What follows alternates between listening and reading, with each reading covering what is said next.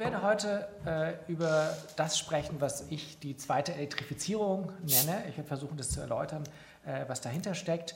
Und äh, die Erläuterung ist, ähm, ich möchte eigentlich äh, über die Antriebswende, die Elektrifizierung des Autos sprechen, aber auch äh, sehr schnell darüber hinausgehen eigentlich. Hm. Und ich werde, glaube ich, so eine halbe, vielleicht 40 Minuten äh, oder so sprechen, ein bisschen auf die aktuelle Situation auch beim, beim bei der Elektro, äh, Elektrifizierung des Autos eingehen und äh, zum Schluss auch noch so ein bisschen den, versuchen, den Fokus auf Antriebs, jenseits der Antriebswende hin zu Mobil Verkehrs- und Mobilitätswende ähm, auch ähm, hier darzulegen. Ähm, was wir hier sehen, ist äh, der Street Scooter. Und ähm, das ist, glaube ich, ein ganz guter, äh, ein ganz guter Einstieg schon äh, in die Thematik oder um den Fokus darzulegen. Das ist nämlich ein Elektrofahrzeug, ähm, das aber kein Elektro-Pkw ist, äh, wie sie ja derzeit äh, verstärkt in der Diskussion sind. Also die Debatte dreht sich ja immer um das Elektro-Privatfahrzeug im privaten Besitz nach wie vor. Hier haben wir es mit einem voll elektrischen hm, Logistikfahrzeug, Transporter äh, zu tun. Hm, und der wird hergestellt von einer ganz interessanten Firma. Auf der einen Seite geht sie gerade pleite, und auf der anderen Seite ist sie, ich glaube, bis dato der größte Nutz, elektrische Nutzfahrzeughersteller Deutschlands. Ähm, wie kommt das? Wie kann das sein? Äh, Street Scooter ähm, ist ursprünglich mal ein Start-up, äh, das eine Ausgründung aus der RWTH Aachen äh, gewesen ist und dann von der Deutschen Post, wie man hier auch sehen kann an, an den Labels und an den, äh, an den Logos, äh, übernommen worden ist. Und ähm, der Grund war, dass die Post, wie übrigens viele andere Logistikdienstleister weltweit, hm, versuchen, äh, für eine Zukunft jenseits des Verbrennungsmotors zu planen. Ähm, das ist ganz stark bei, bei Amazon, aber auch bei, ähm, bei UPS oder so äh, zu spüren. Und die Deutsche Post, und das ist jetzt ungefähr die Situation von vor fünf, vier, fünf Jahren, fand keinen äh, Hersteller, fand keine Fahrzeuge äh, auf dem Markt. Und deshalb äh, haben sie sich entschlossen, in dieses kleine Start-up zu investieren und äh, haben seitdem, vielleicht haben Sie ja schon der ein oder andere diese Fahrzeuge mal gesehen, mh, hm, äh, eben da hinein investiert und ihre bisherige Flotte fast ausschließlich äh, daraus äh, bestritten. Mh, hm, dass äh, die Automobilindustrie nicht willensfähig oder in der Lage war, diesen, dieses, ähm, diese Nachfrage zu decken, einerseits, und äh, die Tatsache, dass dieses Unternehmen, das jetzt von der Post äh, abgestoßen äh, werden wollte, keinen Käufer äh, gefunden hat. Beides zeigt, glaube ich, so ein bisschen, illustriert so ein bisschen, wie schwierig die Situation gerade in Deutschland, aber auch in Europa für die, für die Antriebswende ist, für diese doch eigentlich ähm, mittlerweile mehr und mehr auf der Hand liegende Entwicklung. Der Grund, mit ein Grund für diese Situation hm, äh, liegt dem, was man so Dieselskandal äh, nennt oder äh, Dieselangelegenheit, äh, je nach äh, Interessenslage. Und wir haben hier, äh, ich habe hier mal drei hm, Autobosse ähm, mir erlaubt, hier nochmal zu zeigen. Das ist Martin Winterkorn, ähm, der ehemalige VW-Chef unter dessen Ägide der, die Abgasmanipulation bei VW in großem Stil vorgekommen sind, der jetzt äh, zu Hause sitzt und auf seinen Prozess äh, wartet. Ähm, in der Mitte haben wir ähm, äh, Dietmar Tschetsche, ehemaliger äh, Daimler-Chef, hm, der gerade, der vor zwei Jahren, glaube ich, äh, seinen Posten abgegeben hat und eine denkwürdige Abschiedsrede gehalten hat bei Daimler. Ähm, und zwar hat er eigentlich so ein bisschen die Partystimmung vermiest, als er sagte, ich zitiere sinngemäß, ähm, es sei nicht gesagt, dass Daimler äh, auf lange Sicht noch äh, existieren würde. Das ist damals so ein bisschen als, naja, als, als Ansporn, als Mahnung äh, an, die, äh, an das Unternehmen, an die Belegschaft verstanden worden, ähm, doch äh, äh, tüchtig ranzuklotzen und so weiter. Heute, zwei Jahre später, könnte man angesichts der schwierigen Situation von Daimler und anderen Autokonzernen durchaus denken, das war vielleicht ein äh, eine Vision, eine Prognose, äh, zumal er jetzt scheinbar äh, nicht mehr daran interessiert ist, nach zwei Jahren Pause, wie vorgesehen, Aufsichtsratschef zu werden. Ähm, auf der ganz rechten Seite äh, ist Stadler äh, äh, zu sehen, ehemaliger Audi-Chef, ähm, zwischenzeitlich in Untersuchungshaft äh, gesessen, ähm, wegen, äh, ich glaube, äh, Zeugenbeeinflussung und Vernichtung von Beweismitteln. Und das sind eigentlich ähm, wir mal, Sachverhalte, ähm, aber auch der, der Betrug, ne, also betrügerische Abgasmanipulationen und so weiter, hm, die bei allen diesen Firmen äh, vorgekommen sind. Das ist ja eigentlich nicht so der, äh, nicht so der deutsche Stil, äh, wie man hier wirtschaftet oder so, sondern äh, das sind ja eher sagen wir mal, Begriffe oder Sachverhalte, die man äh, vielleicht äh, aus Süditalien kennt, ne, von der Camorra. Und deshalb ist ja auch oft ähm, von der Automafia äh, äh, gesprochen worden. Ähm, der Dieselskandal äh, ist, ist ungefähr fünf Jahre her, dass der Dieselskandal tatsächlich äh, losgegangen ist. Das war im September 2015, als äh, die kalifornische Umweltbehörde zum ersten Mal eine Violation Notice äh, veröffentlichte und die ganze Sache ins Rollen brachte.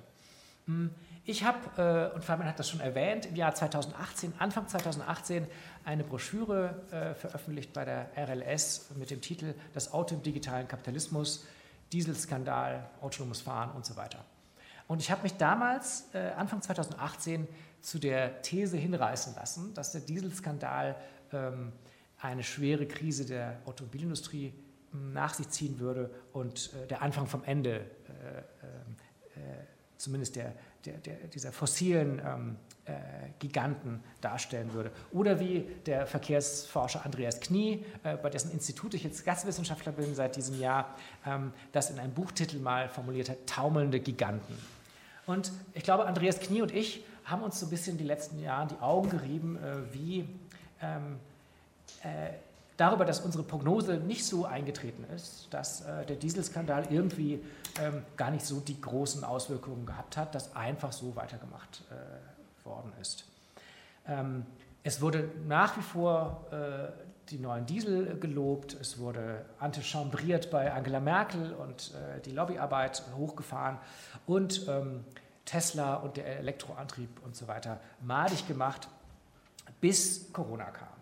Die Corona-Krise hat, denke ich, ähm, äh, diese, diese Prognose dann doch so ein bisschen jetzt beschleunigt und 2020, das werden Sie sicher in der Presse auch mitbekommen, äh, auch dank der, der Kaufprämien, äh, die jetzt beschlossen worden sind äh, nach der Corona-Zeit, hm, äh, scheint ja tatsächlich dass das Elektroauto äh, im Privatmarkt ähm, an Fahrt aufzunehmen und könnte es so sein, dass 2020 hm, tatsächlich die Trendwende ist. Aber erinnern wir uns, auch vor fünf Jahren hat Angela Merkel mal äh, gesagt, wir wollen eine Million Elektroautos haben im Jahr 2020 und hat gesagt, wir tun alles dafür, dass die, ne, wir überlassen das der Industrie, die kriegen das schon hin und wir machen jetzt nicht zu viel äh, Eingriffe.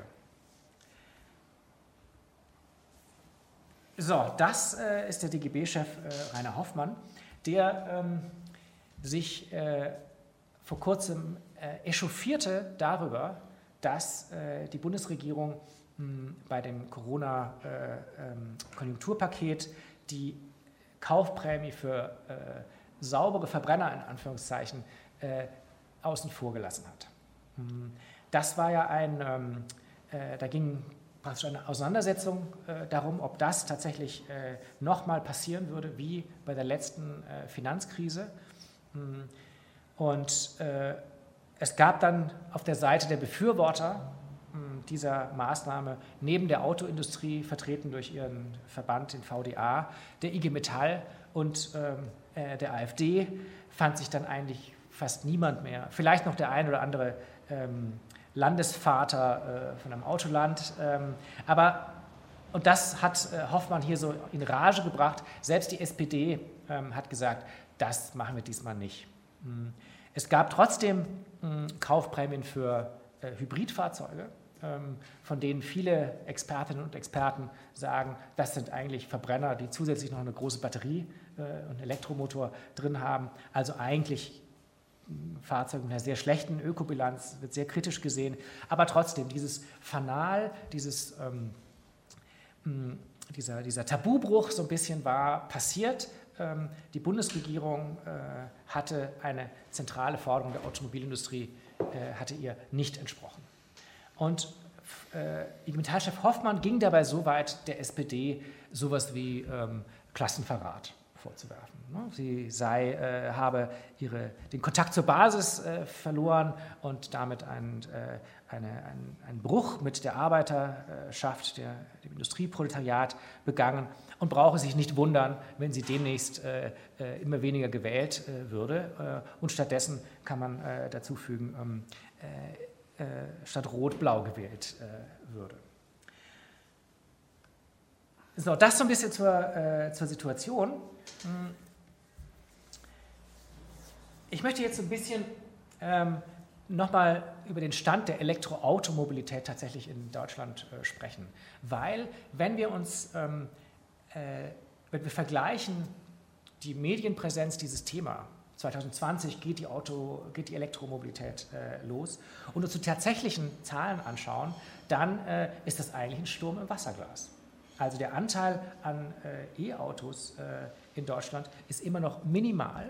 Ähm, das ist äh, fast ein Rauschen in der Statistik. Ähm, und das, was wir hier sehen, ist der Renault Zoe. Das ist das meistverkaufte E-Auto in Deutschland.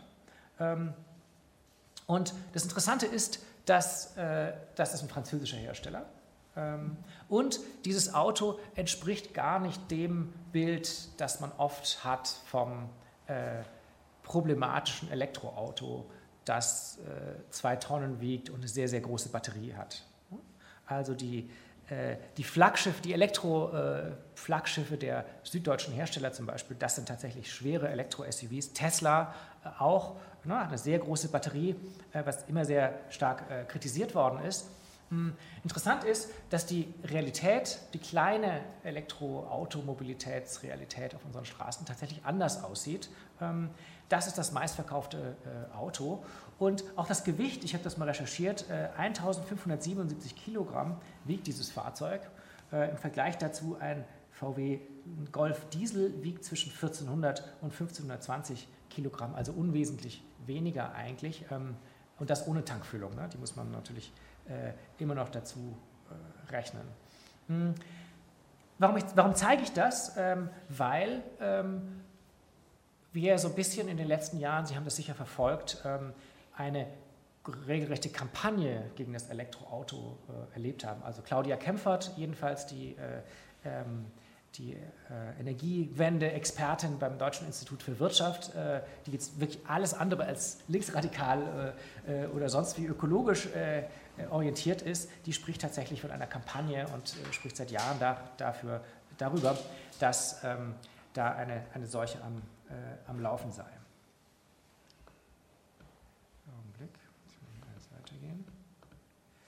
Hm, ich möchte kurz jetzt noch über die äh, tatsächlich beim Elektroauto verbleiben und äh, über, die, äh, über die Ökobilanz äh, so ein bisschen sprechen, bevor ich dann ähm, so ein bisschen den Fokus öffne auf das, auf das eigentliche Thema heute.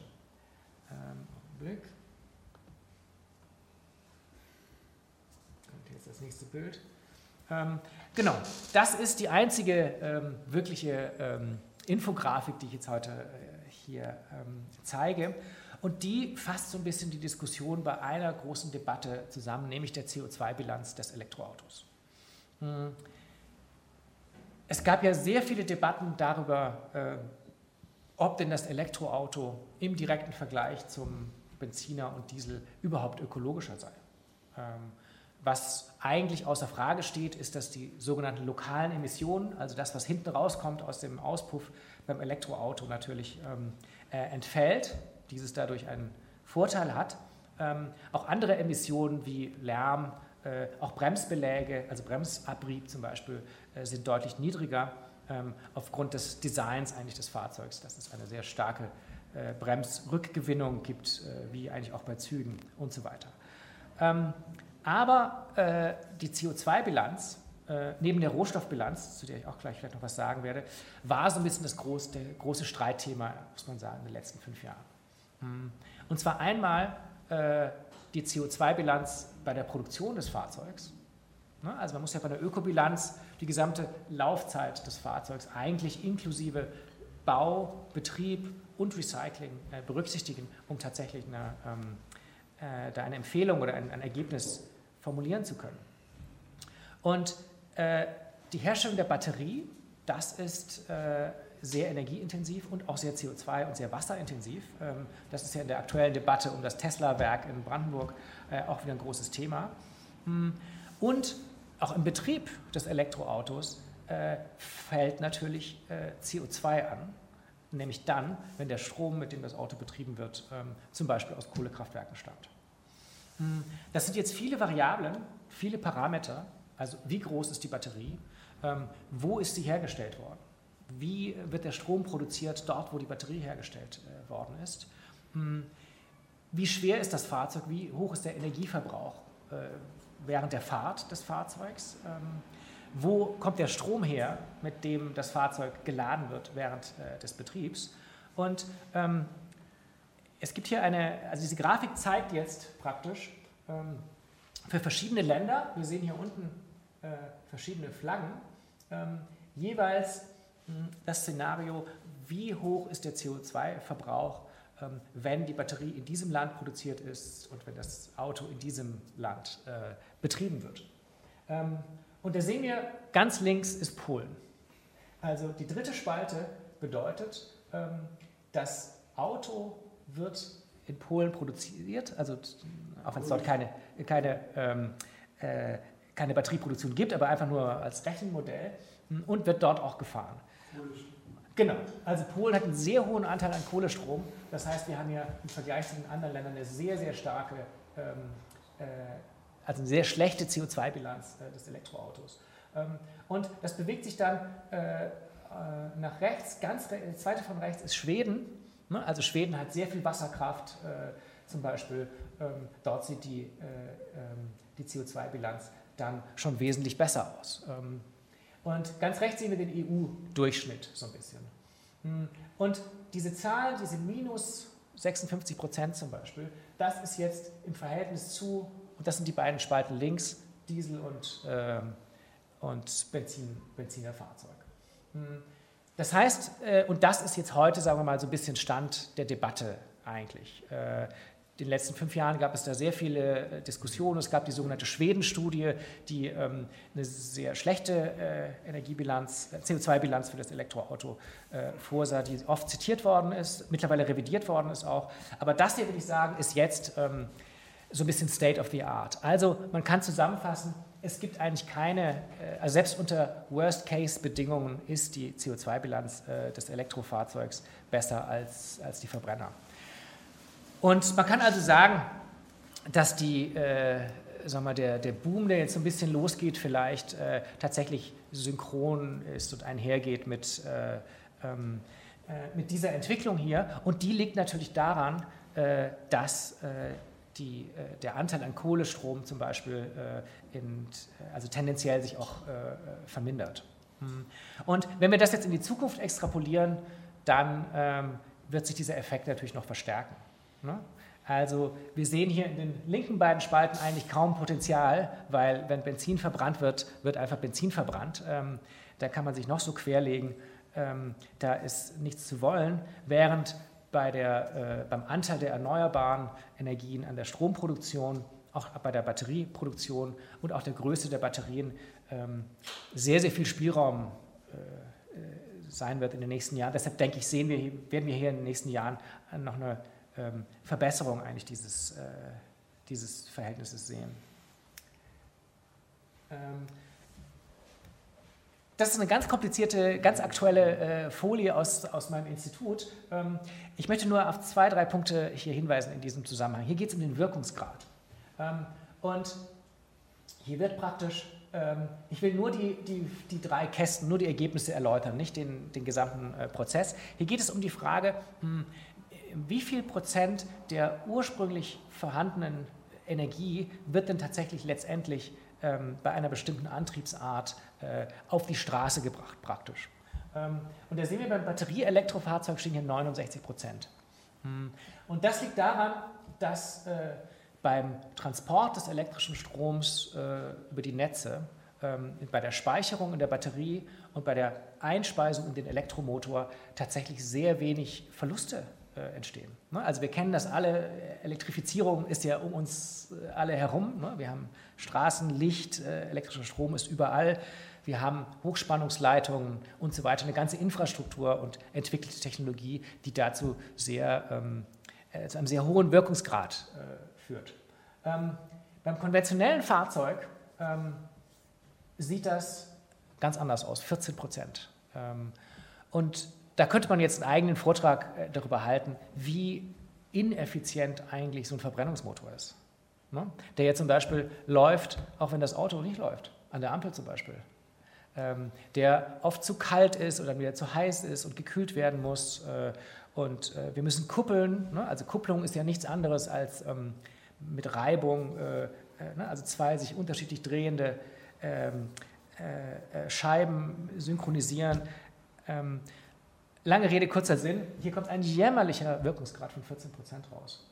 Ähm, und das, was wir oben sehen, ähm, ist, das will ich hier nur ganz kurz erwähnen, ist dass die vielgepriesene Wasserstofftechnologie. Äh, die Wasserstofftechnologie geht davon aus, äh, wir haben, nehmen elektrischen Strom, aber benutzen den nicht äh, äh, direkt äh, oder speichern ihn in der Batterie. Die Batterie sparen wir uns, sondern wir wandeln Wasser zu Wasserstoff und Sauerstoff und diesen Wasserstoff speichern wir dann, weil wir damit eine höhere Energiedichte äh, hinbekommen. Wir sparen uns auch die schwere Batterie und so weiter. Jetzt ist es allerdings so, dass bei diesem Prozess ähm, sehr viel Energie verloren geht. Der Wirkungsgrad dieses Prozesses ist sehr, sehr schlecht. Deshalb landen wir da oben bei 17 Prozent, weshalb zum Beispiel der, äh, äh, der Tesla-Chef Elon Musk sagt, ähm, äh, Hydrogen, it's Bullshit. Ähm, ähm, in seiner gewohnt äh, äh, burschikosen Art äh, so ein bisschen. Ähm, trotzdem ähm, äh, muss man das, den Wasserstoff nicht gleich ganz aufgeben, aber ich denke, äh, es gibt durchaus Nischen, in denen äh, das, denke ich, Sinn macht, aber ganz bestimmt nicht im, im Individualverkehr und auch im öffentlichen Verkehr sehe ich da eigentlich wenig, ähm, wenig Chancen. Ähm, so, wo bin ich denn jetzt hier? Ähm, genau, ich komme jetzt ein bisschen zu einem anderen Thema, nach, dieser kurzen, nach diesem kurzen Einblick in den Stand des, des Elektroautos ähm, und schaue jetzt mal, wie sieht denn die, ähm, äh, die Sache aus der Sicht der Verkehrswende aus? Also aus der Sicht einer Bewegung, die ähm, unserem Individualverkehr zentrierten, Verbrennungsmotor betriebenen ähm, äh, Verkehr verändern will. Ähm, und ich habe hier mal exemplarisch den Aufruf zur IAA, Anti-IAA-Demo aus dem Jahr 2019 hm, äh, aufgeführt und ähm, schau mir an, welches dort praktisch die fünf wichtigsten Forderungen sind, die äh, die ähm, Ökologie- und Verkehrswendebewegung ähm, dort in einem breiten Bündnis ähm, äh, zustande gebracht hat. Und wir sehen hier an allererster Stelle sofortiger Ausstieg aus dem Verbrennungsmotor. Ähm, ich zeige vielleicht nochmal die anderen klimaneutraler Verkehr bis 2035. Hm, das sind zwei Forderungen, die an erster Stelle stehen und sich beide eigentlich darauf beziehen, die beide praktisch sagen, ähm, die Verwendung von fossilen Brennstoffen im Verkehr, das ist unser Hauptproblem. Das müssen wir ändern. Ähm, wegen den Schadstoffen, aber insbesondere wegen der Klimaerwärmung. Hm. Das ist eine Maßnahme, die jetzt ähm, und ich sage mal, die ersten beiden äh, treffen noch gar keine Aussage über das, was tatsächlich Verkehrswende oder sowas ist. Ähm, ne? Also die ersten beiden ließen sich realisieren mit ähm, einer eins zu eins Ersetzen von nicht fossilen Fahrzeugen äh, ähm, und äh, alles andere bleibt gleich. Erst bei der dritten sehen wir auf der einen Seite einen immer noch sehr starken Effekt auf die CO2-Generierung. Äh, Studien besagen, dass allein diese Maßnahme äh, zu einer Einsparung von 9 Prozent des äh, CO2 aus dem Verkehrssektor führen würde. Ähm, und gleichzeitig ist das natürlich eine Maßnahme, die naja, zur Verminderung von Geschwindigkeit sorgt und weniger Unfälle und weniger Lärm ähm, und weniger Spritverbrauch. Insofern schon eine steuernde, verkehrssteuernde ähm, Maßnahme auch ist.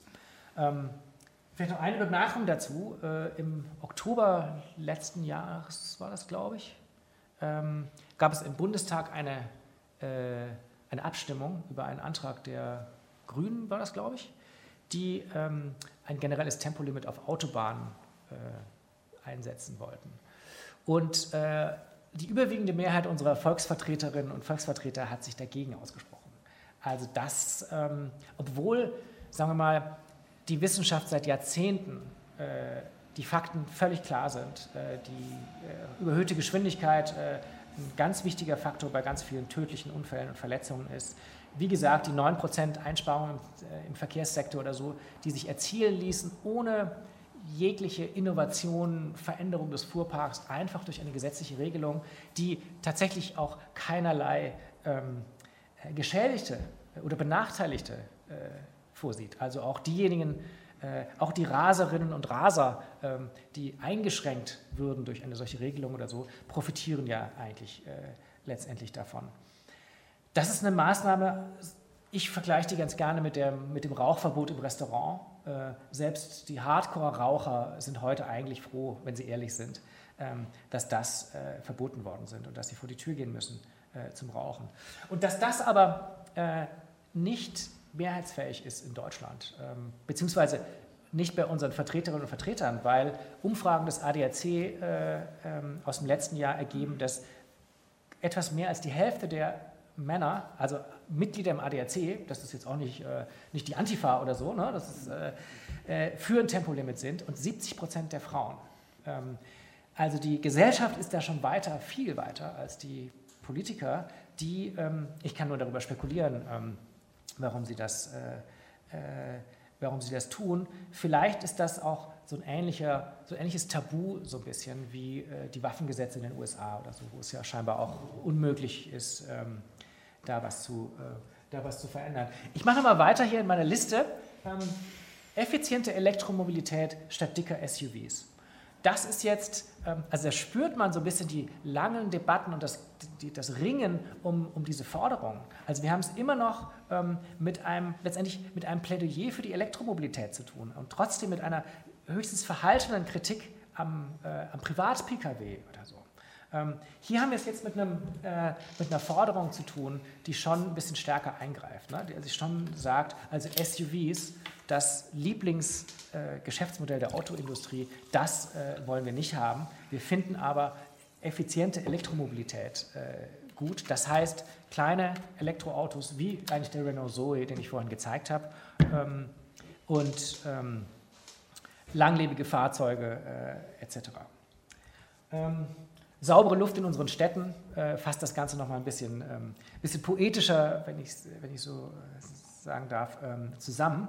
Ähm, was ich hiermit sagen will, ist, dass ähm, sagen wir mal, die, die Umweltbewegung, die Bewegung für eine Verkehrswende,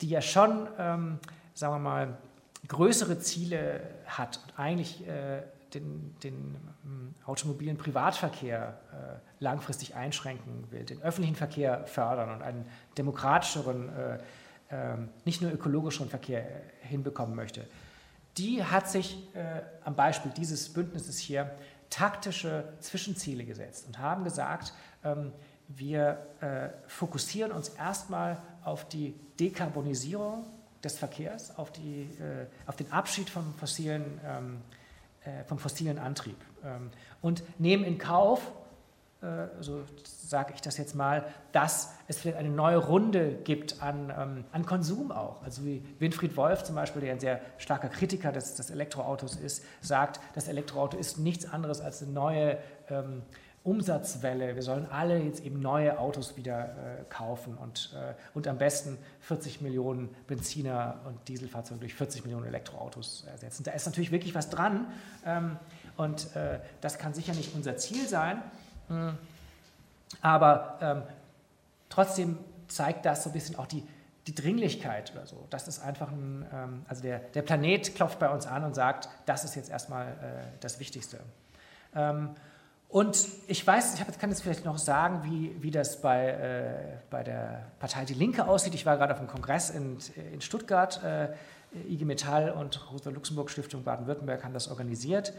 Hm der wird natürlich heftig gerungen äh, um die Arbeitsplätze und so weiter, aber äh, Bernd Rixinger war da ähm, und er hat ja gerade ein Buch veröffentlicht und er, und ich glaube, das ist auch so ein bisschen Parteilinie, äh, steht dafür ein, dass 2030 das Ende des Verbrennungsmotors sein soll. Das heißt, das ist das Datum, an dem keine neuen zugelassen, produziert, exportiert äh, werden dürfen. Das ist schon, ähm, finde ich, das ist heute in zehn Jahren, das ist eine sehr mh, hm, avancierte, sagen wir mal, sehr sportliche äh, Ansage. Und gleichzeitig äh, plädiert er dafür, die Anzahl der äh, Privatfahrzeuge, ähm, ich glaube auch in den nächsten zehn Jahren, äh, Ziel ist auch 2030, auf die Hälfte, auf 20 Millionen ungefähr zu reduzieren.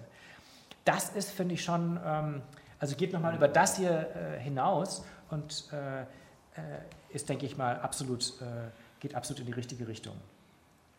So, jetzt habe ich ein bisschen gesprochen über den Stand der Elektroautomobilität und so ein bisschen über die, die taktische Haltung der, äh, der Verkehrswendebewegung in Bezug auf dieses, ähm, das Elektroauto. Ähm, aber und möchte jetzt so ein bisschen den, den, ähm, den Blick noch ein bisschen erweitern und eigentlich zu meiner These äh, kommen.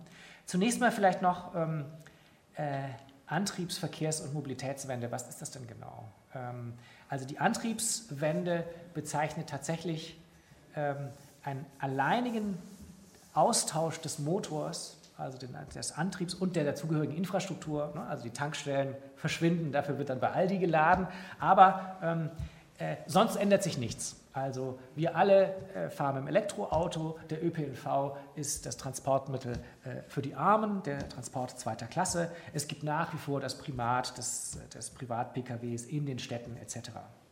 Das, was dieses Bild hier äh, zeigt, das ist äh, Mailand während der äh, Corona-Zeit, ähm, ähm, ne, illustriert so ein bisschen ähm, den Versuch, darüber hinauszugehen. Also wirklich, und das nennt man tatsächlich Verkehrswende, also zu sagen, wir müssen den Verkehr verlagern von dem primären Träger Privat-Pkw. Äh, wir müssen mehr öffentlichen Verkehr, mehr Fahrradverkehr, mehr Fußverkehr ähm, äh, erreichen nicht nur wegen der CO2- und Rohstoff- und Energiebilanz, sondern auch wegen der Lebensqualität äh, von uns allen. Ähm, so die Verkehrswende äh, ist eine, die aber auch trotzdem so ein bisschen beschränkt bleibt auf den, auf den Verkehr als solchen betrachtet und da eine Umschichtung äh, haben möchte. Und als Mobilitätswende bezeichnet man, sagen wir mal, einen noch größeren äh, erweiterten Rahmen, in dem wir das, was bei uns als Mobilität äh, definiert ist, neu denken. Und da ist es ja tatsächlich so, dass heute Mobilität in erster Linie ein, eine, die, die Freiheit, sich auf Straßen zu bewegen, mit dem privaten Fahrzeug äh, gemeint ist. Das ist sehr bestimmt von den Bedürfnissen auch ähm, der Erwerbstätigkeit, was meistens Männer sind äh, zum Beispiel. Hm. Es ist zum Beispiel äh, nicht die soziale Mobilität gemeint. Und wenn man sich die Geschichte des Begriffs Mobilität anschaut, ist das eigentlich einer, der, ähm, äh, der, der am Anfang steht. Ähm, und die, man könnte fast sagen, dass in der, in der Geschichte des 20. Jahrhunderts die, die soziale Mobilität, also die Möglichkeit aufzusteigen und, die, die, ne, und äh, zu Wohlstand zu kommen, äh, sich immer vermindert hat. Die Reichen werden immer reicher, die Armen bleiben arm.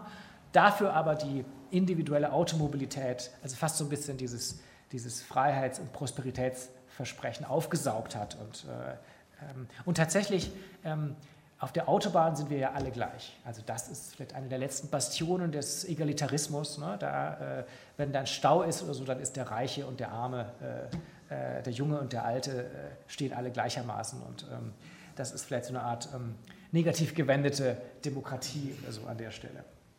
Ähm, ich komme jetzt zur zweiten äh, Elektrifizierung, äh, zu dem Begriff, und habe hier ein Bild im Hintergrund gewählt, das ist Madrid. Äh, das ist ein Teil eines kommunalen Elektrofahrradsystems. und ja, äh, Elektrofahrräder und Pedelecs zum Beispiel, das ist auch Elektromobilität. Es ist nicht nur äh, das Auto. Und gerade Madrid zum Beispiel ist ein schönes Beispiel ähm, für eine tatsächliche Verkehrswende, eine erfolgreiche Verkehrswende.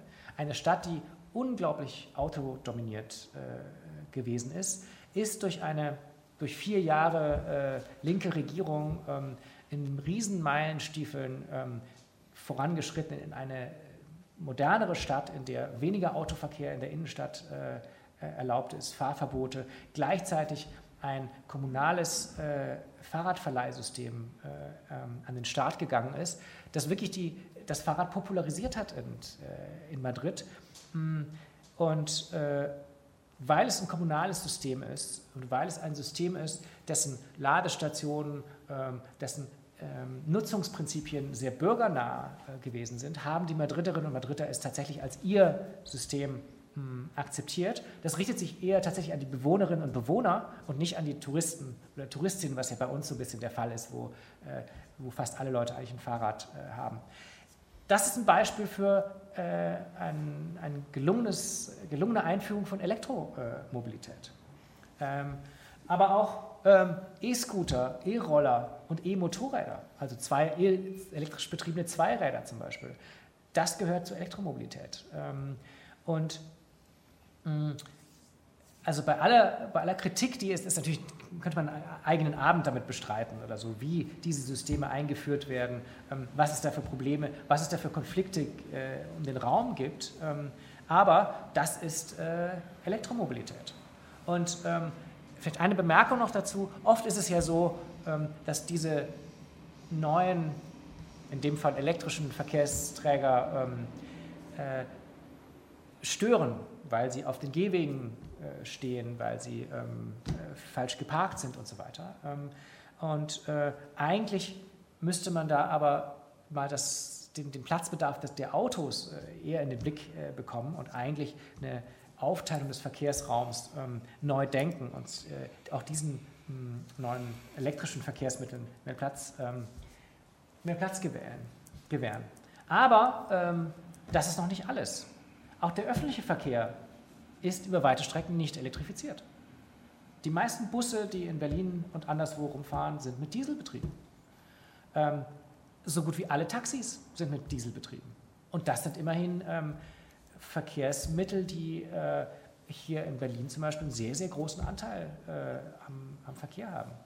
Ähm, auch Shuttle, Shuttles, die gibt es ja so, so, gut wie gar nicht, aber es gibt sehr viele äh, Überlegungen tatsächlich im ländlichen Raum äh, für die Last Mile, also für die letzten, äh, letzten Meter praktisch, ähm, tatsächlich kleine, teilweise autonom fahrende äh, ähm, Transportmittel einzusetzen.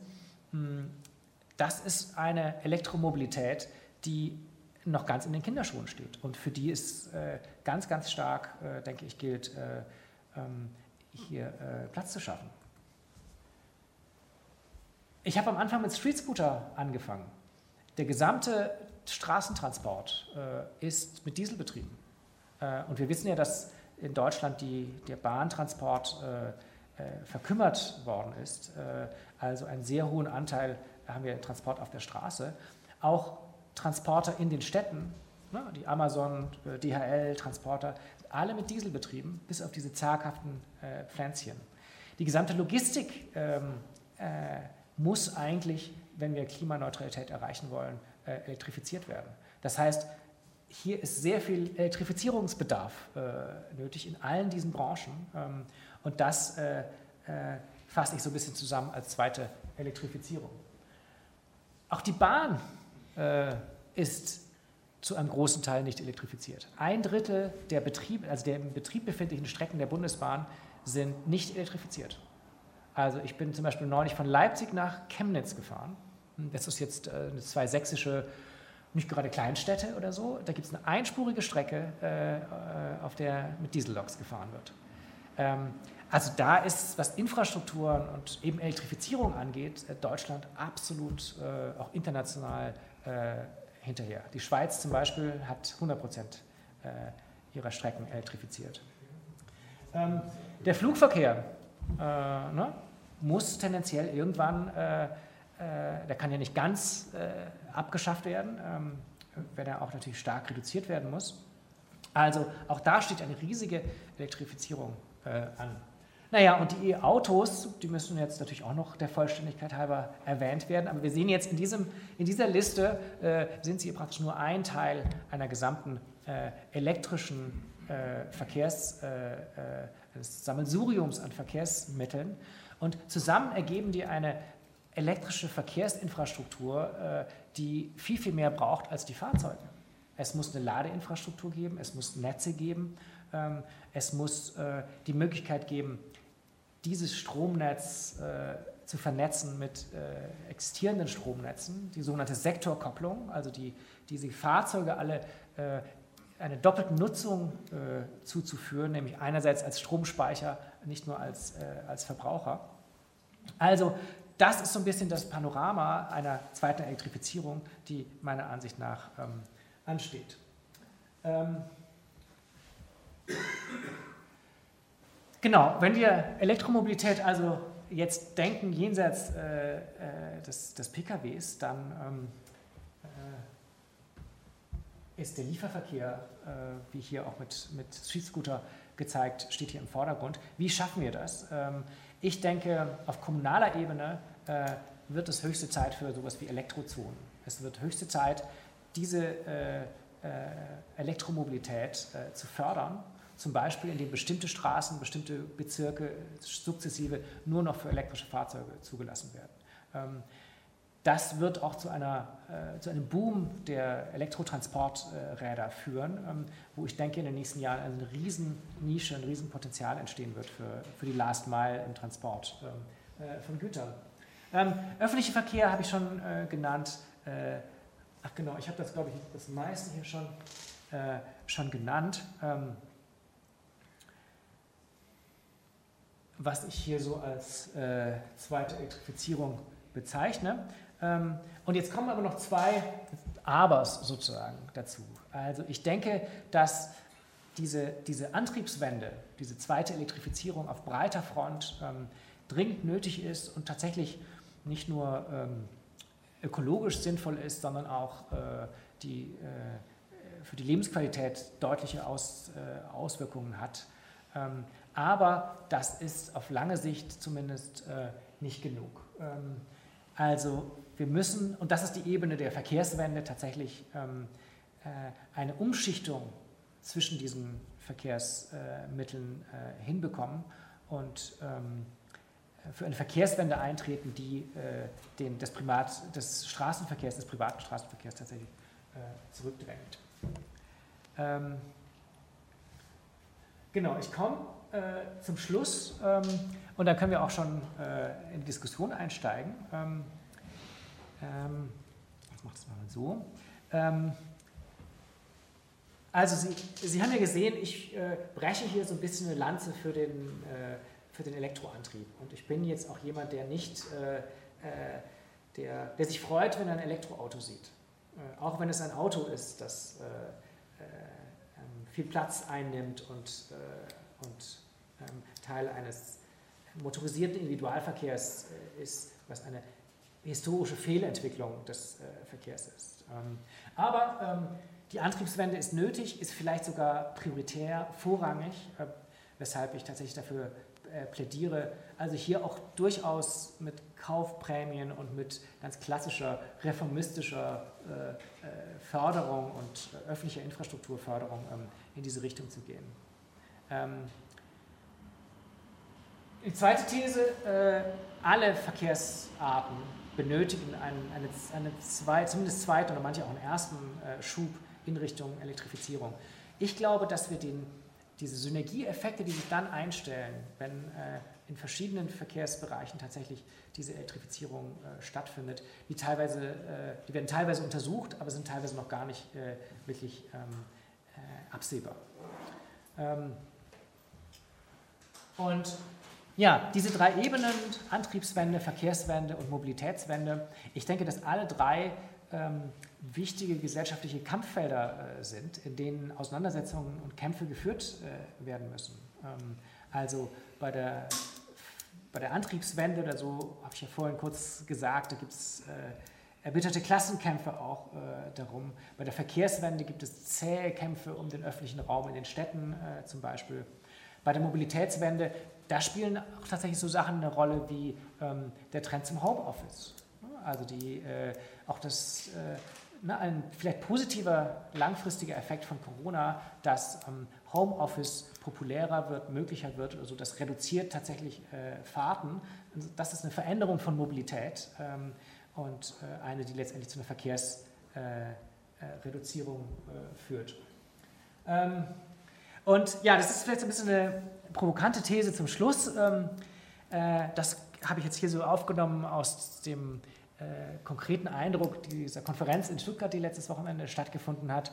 Hm, da äh, habe ich tatsächlich feststellen müssen, dass die Industriegewerkschaft Metall, äh, ne, die ja die Auto, in der Autoindustrie sehr, sehr stark ist, gerade in Baden-Württemberg dort sehr stark vertreten ist und verankert ist, ähm, äh, da ganz stark auf die Bremse drückt. Also die sind in dem ganz, äh, die sind zwar auch für eine ökologische Zukunft und die langfristigen Ziele, da ist man sich ja einig und der Klimawandel wird ja nicht geleugnet oder so.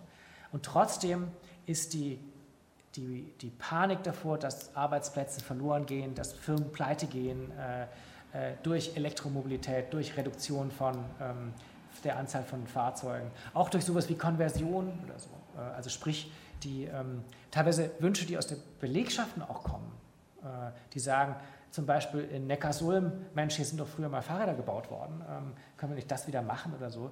Das trifft tatsächlich bei der IG Metall ähm, auf sehr, starken, sehr starke Widerstände.